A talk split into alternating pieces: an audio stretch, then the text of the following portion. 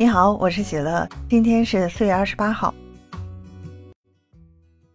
日前有媒体爆料，澳大利亚和新西兰奥委会已经证实将不会派运动员参加二零二二年杭州亚运会。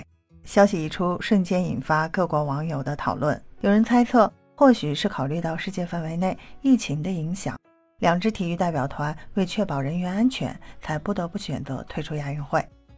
也有人认为，澳大利亚和新西兰在亚运会各大项目的整体竞争力有限，即便参赛也很难跻身金牌榜前列。并且，东京奥运会结束不久，各项目新老交替，需要花时间，队员们并没有做好参加亚运会的准备。据悉，在三年前的亚奥理事会会议上，就已经确定大洋洲国家的运动员有资格参加2022年杭州亚运会的部分赛事。此前，澳大利亚奥委会主席约翰·科茨表示，澳大利亚一直很重视亚运会，相信大洋洲的其他国家也希望能够参加亚运会。但在经过商议之后，澳大利亚和新西兰还是决定不派队伍参加杭州亚运会。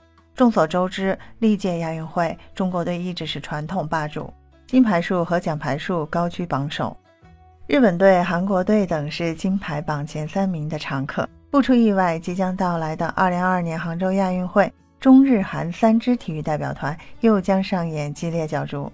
原本澳大利亚、新西兰可以参加杭州亚运会篮球、足球、室内排球、沙滩排球以及击剑等项目的比赛。如果他们加入到亚运会金牌争夺行列，势必会让亚运会整体比赛含金量显著提升。从澳大利亚被容许参加亚运的各项实力来看，篮球是他们最有希望拿到金牌的项目。尤其是澳大利亚女篮曾拿过奥运会亚军，在澳大利亚女篮缺席亚运会之后，中国女篮夺金希望大大增加。主要竞争对手仅剩日本队和韩国队。澳大利亚男篮同样实力不俗，具备和中国男篮、伊朗男篮以及日本男篮扳手腕的能力。室内排球和沙滩排球项目，澳大利亚和新西兰竞争力有限，缺席亚运会对整个奖牌争夺形势影响并不大。足球和击剑等项目，澳大利亚和新西兰若参加杭州亚运会，有望站上领奖台。杭州亚运会计划于九月十日至二十五日举行，中国队将作为东道主迎接亚洲各国强手的挑战。